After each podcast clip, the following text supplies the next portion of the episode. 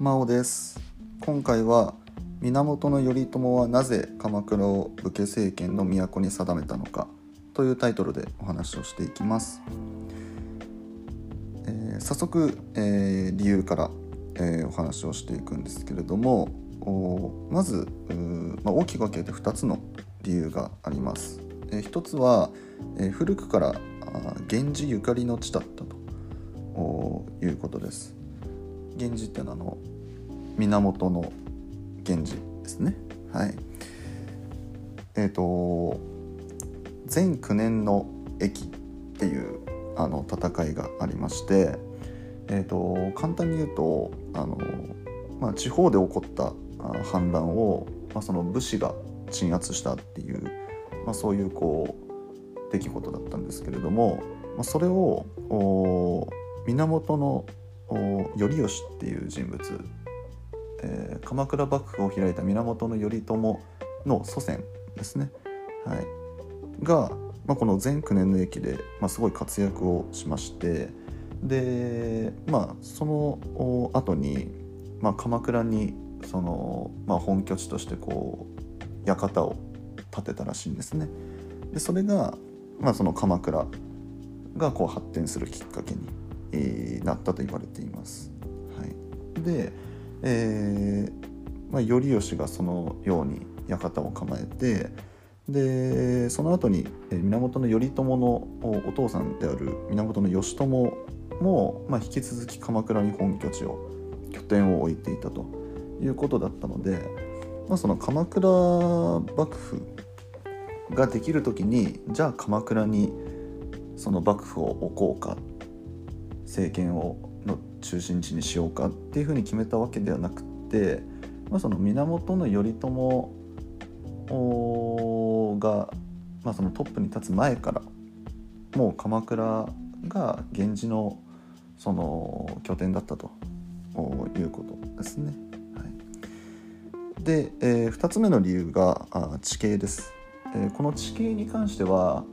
えー、小学校の社会でも習うかなと思います実際僕が小学校の時になんか授業でやった記憶があるので、まあ、今でもね、えー、学習する内容じゃないかなと思うんですけれども、えーまあ、四方が、あのー、まあ、敵敵に攻められにくい環境なんですよね。えー、まず周囲を小高い丘で、えー、囲まれているということですね。で、まあ、丘ですので、まあ、その登ってから攻めなきゃいけないじゃないですか、はい。まあ、だから平地だったらね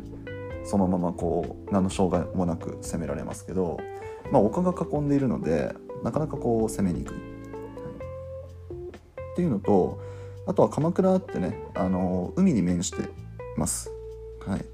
相模湾にこう面してる土地ですけれども、まあ、南はね海がありますので、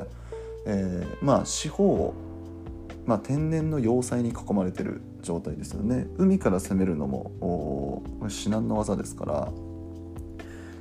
うん。まあ、なのでその、まあ、地形がね攻められにくいと。理由で、まあ、こう鎌倉が選ばれたと、はい、っていうのが2つ目の理由でした。はい、でえっ、ー、とまあもともとその鎌倉がその都として置かれる前ですね、えー、置かれる前から置かれる前から置かれる前からっていうとちょっと語弊があるかなと思うんですけれども置かれた後かな。うん。えっ、ー、と鎌倉はですね大型の建物とか、えー、寺社神社とかお寺ですねが立ち並ぶ、まあ、大型の都市だったというふうに言われています。まあ、今でこそねそのまあ、すごい鎌倉って観光スポットですしすごい人気のね、えー、場所になってますけれども、まあ、昔からそのような土地だったとも言われています。で、まあ、始まりはですね、えーまあ、源頼朝が鶴岡八幡宮っていうのを建てるんですね。でこれ今でもすごい有名で大きなあ、まあ、建物ですし僕もね実際観光で何回か行ったことありますけどなんかすごい趣深いですね。はい、でこれをその増設したということがその大型の都市になった始まりと言われています。はい、で、まあ、実際こう行ったことがある人ならねあのイメージしやすいかなと思うんですけれどもその鶴岡八幡宮から、えーとまあ、その相模湾海の方向ですねえーと、由比ヶ浜っていうこう海岸があるんですけどその海の方向にまっすぐにその大きな道路を作ったんですね。それを若宮王子っていうそうなんですけどここまっすぐこう作って。で、まあ、その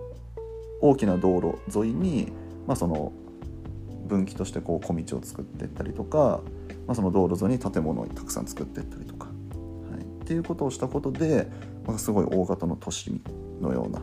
形になっていってるということです。はい、でえっ、ー、とまあその幕府がありますので、まあ、攻められるというリスクがありますからまあその攻められた際のこう工夫なんかもしていて切り通しっていう工夫がこなされていましたこれ何かっていうとあのさっき、まあ、その海と丘に囲まれてるって言ったじゃないですか。でその丘の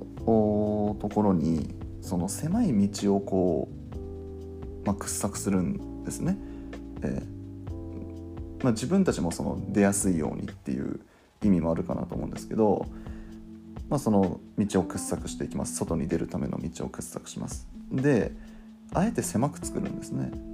うん、でなんで狭く作るかっていうとその外からその切り通しを通って敵が攻めてくる可能性がありますので狭くしていればそこを塞いでしまえばまあ簡単に攻めることができない、はい、いうその状況を作り出せますよね。はい、なので、あのー、今もまあそのようなその切り通しがまあ残ってる場所があるそうで、えっと、地名で言うとですね朝比奈っていう場所だったりとか名古屋っていう場所なんかは、うん、この切り通しがねこうなんかそういうその当時のその状態が、まあ、姿をね、まあ、こう留めているなんてね言われたりしているそうです。はい、はい、いかがだったでしょうか？えっ、ー、とそうですね。なんか割とこう有名なうん、ちょっと話だったかなと思うんですけれども知らなかったっていう人からしたらねあそういう理由で鎌倉だったんだっていう、うん、なんか例えば鎌倉幕府の後にこう室町幕府っ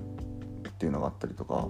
しますけれども、まあ、室町幕府はねあの室町っていうのが京都の地名ですので、まあ、こう都だからそのまま室町に幕府を置きましたみたいな、まあ、なんとなくこう設置した理由はわかるかなと思うんですけど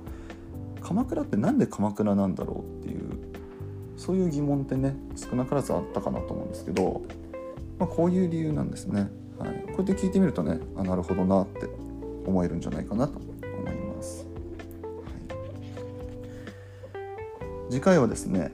自統制はどのようにして国家の土地制度に位置づけられたのかというお話をしていこうと思います。このチャンネルでは現役高校教師が気軽に楽しく学校の勉強に触れてほしいという思いでおしゃべりをしておりますので次回の放送もぜひ聞きに来てください。それでは今回以上になります。最後まで聞いていただいてありがとうございました。バイバーイ。